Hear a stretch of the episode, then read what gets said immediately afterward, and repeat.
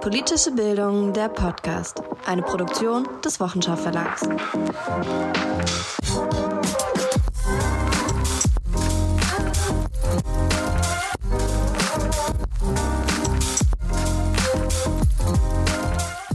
Herzlich willkommen zur neuen Folge Politische Bildung, der Podcast. Ich bin Funda und ich bin Wochenschau-Redakteurin. Heute berichte ich euch von meinen Eindrücken von der GPJE-Jahrestagung 2023 in Hildesheim mit dem Thema Emotionen und politische Bildung. PpolitikdidaktikerInnen dürfte die GPJE bereits ein Begriff sein. Für alle anderen, GPJE steht für Gesellschaft für Politikdidaktik und politische Jugend- und Erwachsenenbildung. Dass Emotionen auch eine politische Dimension haben, wissen wir spätestens seit Ereignissen wie dem Brexit-Referendum, der Wahl Trumps oder dem Wir schaffen das von Angela Merkel. Emotionen in der Politik können aber verschiedene Ebenen haben. Da haben wir zum einen die Emotionen im politischen Diskurs, also in den Sprechakten, den kollektiven Emotionen der Bürgerinnen oder dem Individuum, sowie zum anderen in den Räumen der politischen Bildung und als Teil von Bildungsprozessen. Ich habe mich gefragt, was sind Emotionen überhaupt? Die Psychologieprofessorinnen Beverly Fair und James Russell drückten das mal so aus. Everybody knows what an emotion is until asked to give a definition. Emotionen sind also nur vermeintlich einfach zu verstehen. Sie zu beschreiben ist hingegen herausfordernd.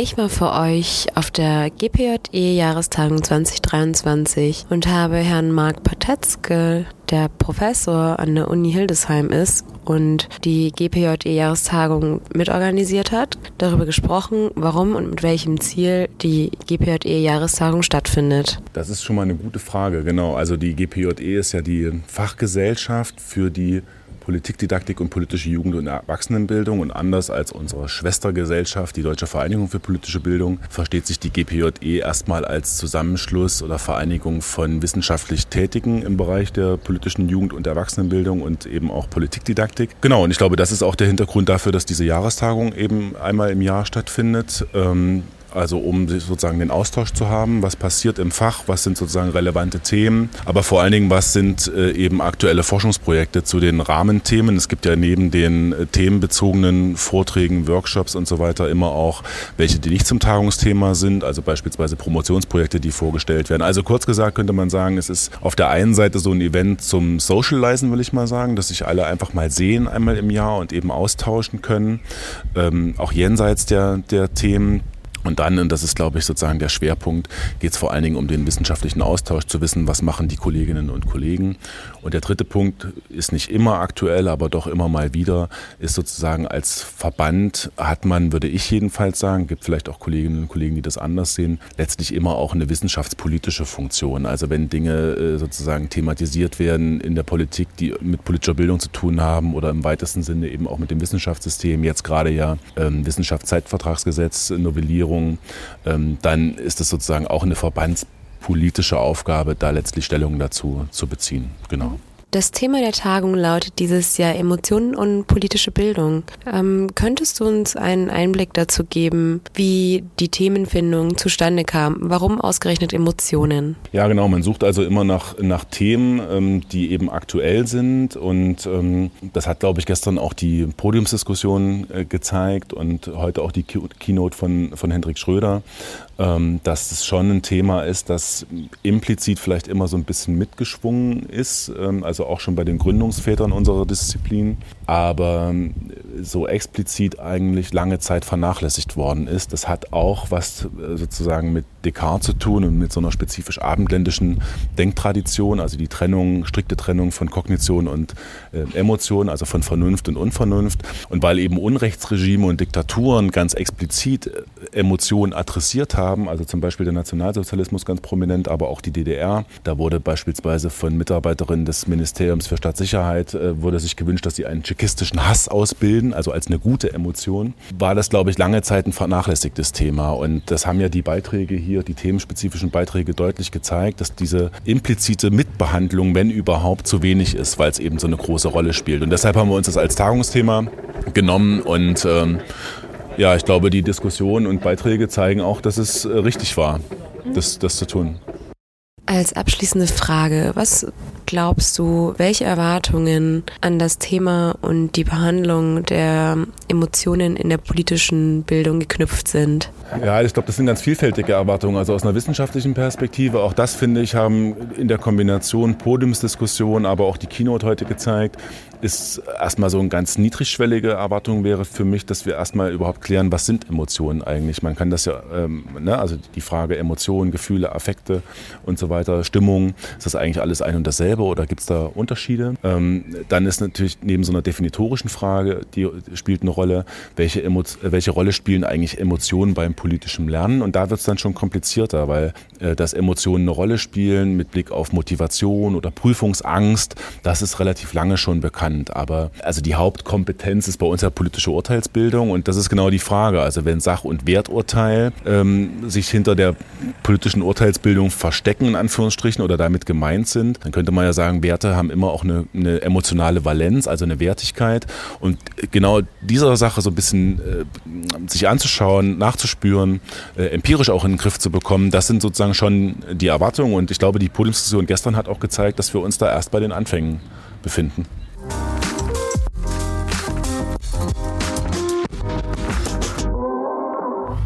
Ich habe euch natürlich auch Eindrücke von der Tagung mitgebracht. Hierfür habe ich drei TeilnehmerInnen der Tagung befragt nach ihren Eindrücken und wie sie zu dem Thema Emotionen in der politischen Bildung stehen, beziehungsweise was sie von der Tagung mitgenommen haben.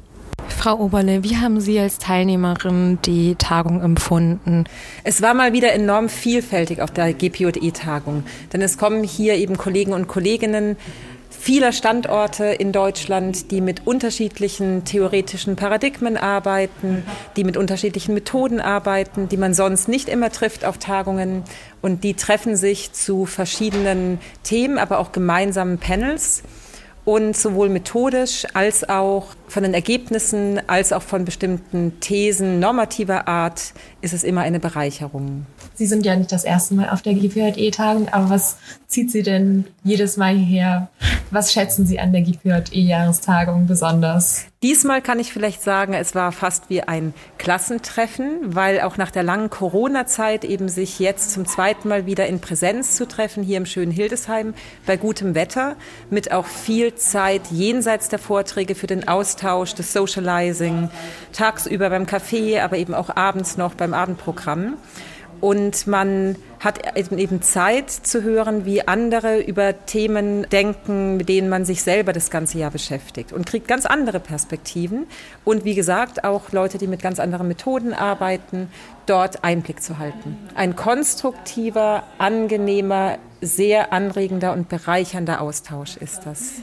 Und alle beschäftigen sich eben mit politischer Bildung. Das ist vielleicht das Besondere an der GPJE, dass hier, anders als zum Beispiel bei der GEP, wo es um empirische Bildungsforschung geht, wo ich auch sehr gut connecten kann, methodischer Art, aber hier beschäftigen sich alle mit den vielen Facetten der politischen Bildung und sind schon auch sehr getragen davon, wie wichtig politische Bildung ist. Aber doch dieser Versuch auch, eine wissenschaftliche Distanz zum Gegenstand zu wahren und sich systematisch dazu, zu, damit zu beschäftigen, das ist eine einmalige Mischung bei GPJE-Tagungen. Welche inhaltlichen Thesen und Themen haben Sie beeindruckt oder fanden Sie interessant? An inhaltlichen Anstößen habe ich einerseits mitgenommen, dass hier in der Podiumsdiskussion beispielsweise es interdisziplinäre Perspektiven gaben, gab auf das Thema Emotionen und politische Bildung. Und das ist eben das Spannende, aus verschiedenen Disziplinen diese Impulse zu bekommen. Andererseits muss ich anmerken, wir stehen noch am Anfang in der Auseinandersetzung um das Verhältnis von Emotionen und politische Bildung. Und was ich hier auf der Tagung feststellen muss, ist, dass wir auch Ordnung brauchen, Ordnung im Diskurs. Worüber reden wir? Beispielsweise zu unterscheiden, geht es um die Rolle von Emotionen in der Politik? Geht es um die Rolle von Emotionen im Prozess der politischen Bildung? Geht es darum, als Ziel politischer Bildung ein aufgeklärtes Verhältnis zu Emotionen zu haben oder bestimmte Emotionen zu empfinden. Also diese drei Ebenen würde ich schon mal vorschlagen zu trennen. Und das ging hier oft durcheinander, auch bei sehr hochwertigen Beiträgen. Und insofern sollte es nicht die letzte Tagung zum Verhältnis von Emotionen und politische Bildung sein. Vielen Dank für die eindrücklichen Schilderungen. Was würden Sie NachwuchspolitikdidaktikerInnen gerne noch mitteilen?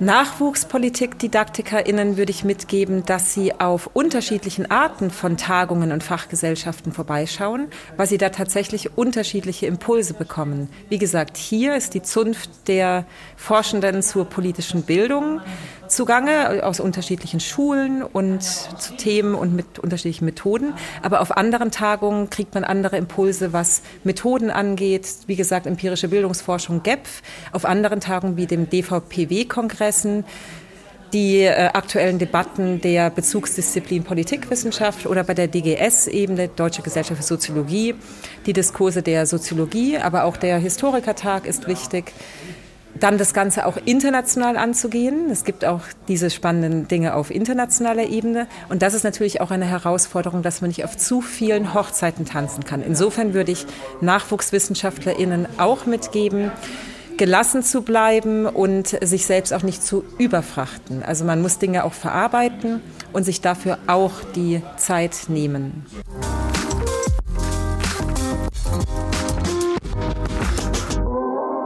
Naoko, du hast ja auch dein eigenes Projekt hier vorstellen können. Du bist Doktorandin ähm, als Gastwissenschaftlerin aus Japan. Wie war es für dich hier ähm, in deinem ähm, Gastjahr in Deutschland dann direkt auf ähm, diese Tagung zu kommen und hier auch schon einen Vortrag halten zu dürfen? Ja, in Japan habe ich schon die GPJ-Tagung also kennengelernt und ich ich wollte lange Zeit es ja geträumt, das in die Tagungen teilzunehmen. Tut sehr, sehr freue mich, hier zu sein. Und worum ging es in deinem Vortrag, wenn ich fragen darf? Meine Dissertation ist, ich vergleiche mit der deutschen Kontroversität, Überfallteiligkeit und die japanische die Neutralitätsgebot. Ja. Sehr spannend. Vielen Dank. Und ähm, hast du auch neue Erkenntnisse zum Thema Emotionen gehabt? Ja, in Politik, politische Bildung, also diskutierte immer, ist das eine Emotion, ist das ein bisschen negativ äh, ja, Kontext. Aber ich habe auch bemerkt, ja, es ist eine Emotion, ist es wichtig ist, sehr, sehr positiv bedeutet hat, ja.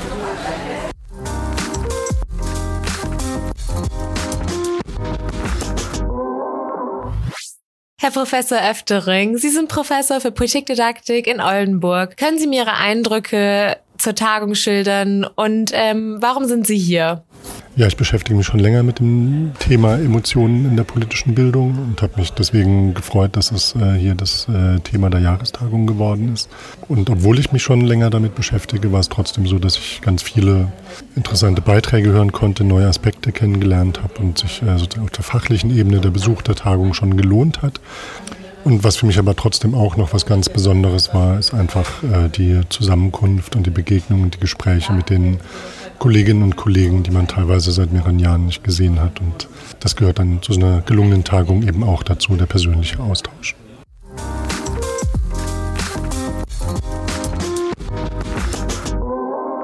Ich habe aber nicht nur Eindrücke von TeilnehmerInnen gesammelt, sondern bin auch selber in einzelne Vorträge gegangen. Dort habe ich auch ausführlicher mit den Autoren Rico Behrens und Stefan Breuer gesprochen. Deren Buch Politische Bildung in reaktionären Zeiten ist bei uns im Verlag 2021 erschienen und zeigt an 32 realen Fällen, wie mit menschenfeindlichen Herausforderungen im schulischen Kontext umgegangen werden kann. Dabei wollte ich zum einen wissen, wie antidemokratische und menschenfeindliche Haltungen mit Emotionen zusammenhängen und habe gleichzeitig einen Fall aus meinem eigenen Umfeld besprochen, der sich als recht komplex entpuppte.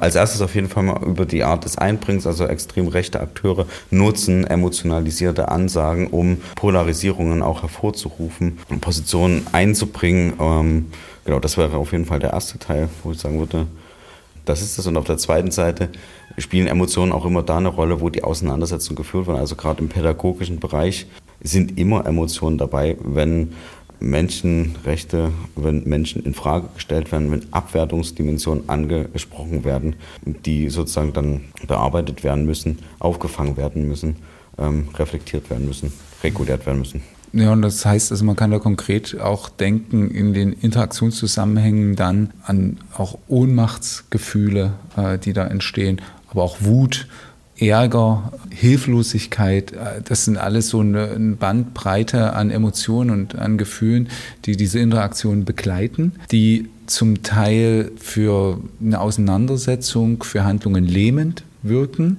Auf der anderen Seite aber auch in der Bewältigung von solchen Situationen natürlich auch sowas wie Selbstwirksamkeitsgefühle verstärken können, durchaus auch Stolz oder andere Emotionen, also die man jetzt positiv framen würde, äh, Emotionen befördern, sich eben erfolgreich auch mit Situationen auseinandersetzen zu können. Aber diese ganze Bandbreite ist da und im schwierigsten Fall führt eben diese eine emotionale Betroffenheit, die das äh, eben in der Weise auslöst, eben auch zu einer Nichtbearbeitung, zu einem Igno Versuch des Ignorierens, ähm, ja, zu Prozessen, die dann eher schwierig sind in der Auseinandersetzung mit dem Phänomen. Mhm. Und ganz kurz als Ergänzung, wenn man fragt, was das eine mit dem anderen zu tun, muss man auch ganz klar nochmal sagen, ist auch die Schaffung von Angsträumen damit verbunden. Also man darf ja nie aus dem Blick verlieren, dass von Diskriminierung betroffene Menschen eben dem auch ausgesetzt sind und da in gewissen Zusammenhängen auch Angsträume entstehen. Ich nehme an, Sie würden sagen, dass Ignoranz die schlechteste Form des Umgangs damit ist.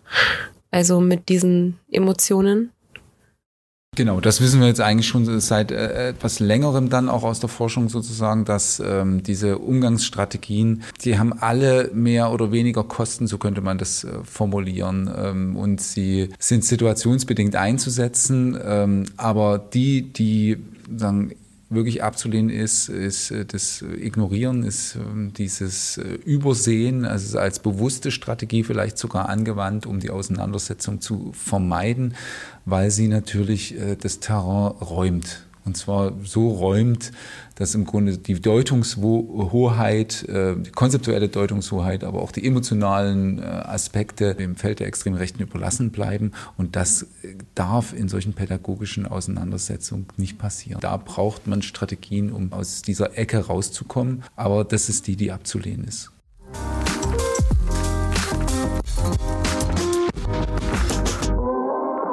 Der Fall, den ich aus meinem persönlichen Umfeld mitgebracht habe, sieht ungefähr so aus. In einer hessischen Grundschule wurde ein Arbeitsblatt ausgeteilt, das rassistische und diskriminierende Begriffe reproduziert. Dabei handelte es sich um ein Gedicht eines berühmten deutschen Kinderbuchautors, das schwarze und Afrika Stereotyp darstellt und gleichzeitig diskriminierende Begriffe enthält. Die Aufgabe war, diese Begriffe durch freundlichere und nette zu ersetzen.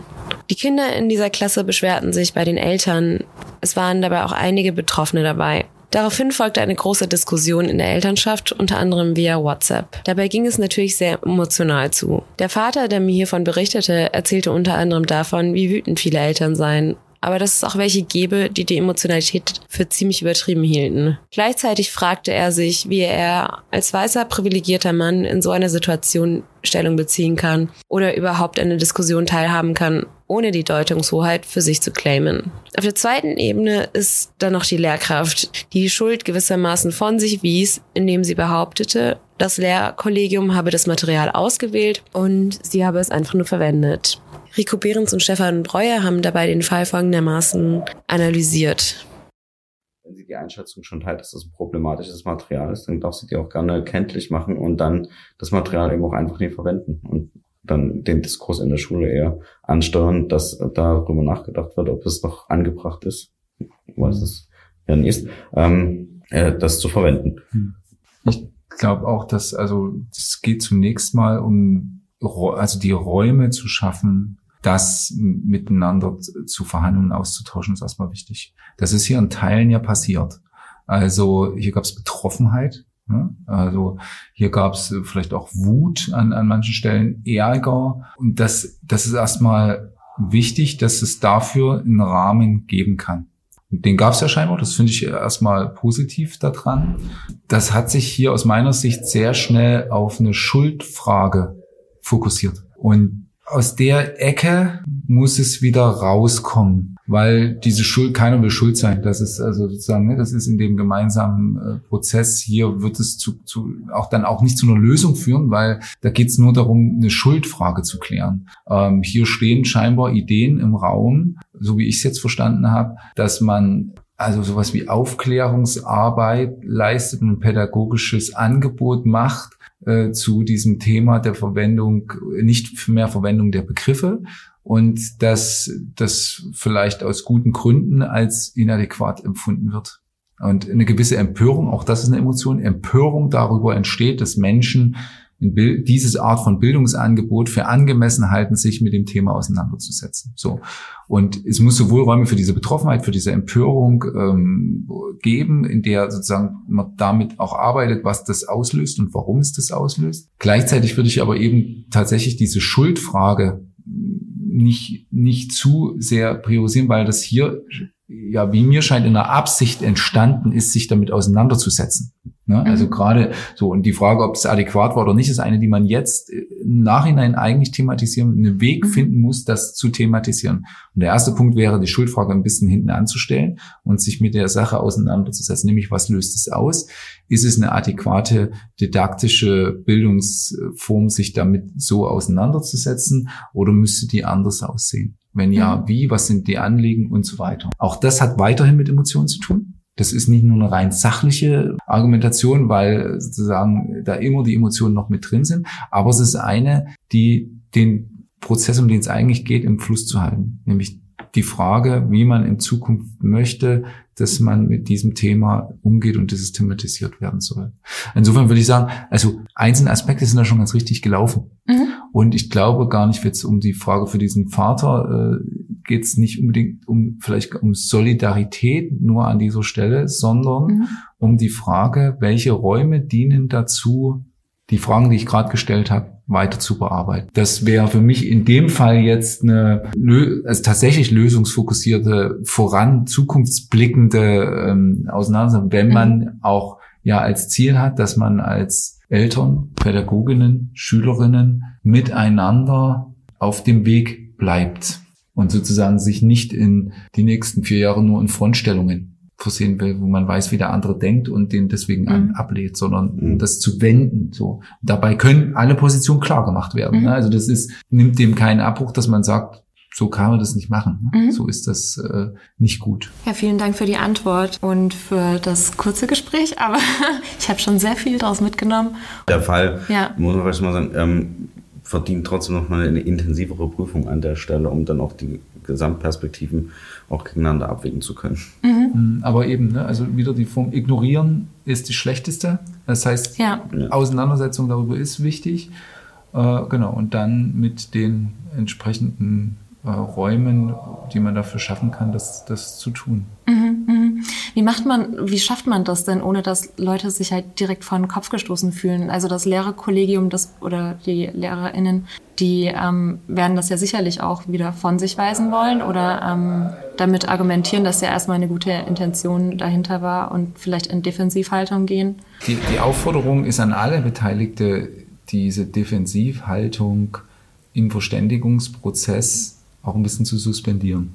Also wenn natürlich die entsprechenden Eltern und Betroffenen nicht über die Schwelle gehen können, vielleicht auch weil sie so betroffen sind, dass sie schlechte Absichten unterstellen mhm. oder auch weiterhin aufrechterhalten wollen, dann wird es keine, dann, dann, dann gibt, ist der Raum für, für diese Bearbeitung, der ist dann beendet, der ist dann schnell beendet wie umgedreht sozusagen, auch wenn das Beharren darauf ist, ich habe es gut gemeint und deswegen darf man das nicht kritisieren, weil ich es gut gemeint habe. Äh, dann wird es auch schnell beendet sein, sondern die Voraussetzung ist, dass man bereit ist, die eigenen Motivationen von dem, wie es gelaufen ist, auch ein Stück weit zu trennen und darüber ins Gespräch zu kommen. Mhm. Es ist ne, an, an, alle, an alle Beteiligten ist das eine hohe Herausforderung. Es braucht sicherlich auch eine Moderation und es braucht ein bisschen auch, da sind wir wieder bei dem Emotionsthema, dass man diese Emotionen wahrnimmt, die da drin stecken, sie auch würdigt und sie ihnen sozusagen aber auch eine Regulation angedeihen lässt oder eine Intensität sozusagen versucht zu erreichen, die für den Prozess noch fruchtbar ist. Es ist zu würdigen, dass da Betroffenheit und Zorn entstanden ist und das müssen dann Lehrerinnen und Lehrer eben auch aushalten, da geht es dann wieder um Aushalten, das gespiegelt zu bekommen, dass, dass, dass ihr Handeln, ihr pädagogischer Entwurf das bei Schülerinnen und Schülern oder auch Eltern ausgelöst hat. So, ne? das, und dafür, das kann man moderativ machen und wenn der Wille dazu da ist, kriegt, schafft man das auch, mhm. ne? weil es von da aus auch weitergeht. Äh, ja. Die Fragen, die sich daraus ergeben, haben wir ja schon thematisiert.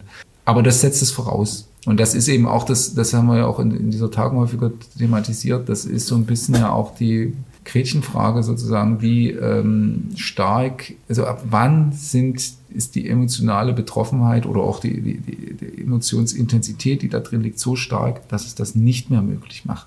Dass es mhm. dahin geht, dass der Abschluss da ist, dass man in eine, in eine Frontstellung geht und eben keinen, keinen Austausch will, mhm. weil man damit beschäftigt ist. Das, ja, das ist eine Frage, die uns gesellschaftlich an manchen Stellen ja umtreibt. Und gerade in den Feldern, wo sich Menschen aber begegnen, da ist ja die Möglichkeit da, das auch miteinander, in der Begegnung miteinander eben zu, zu handeln.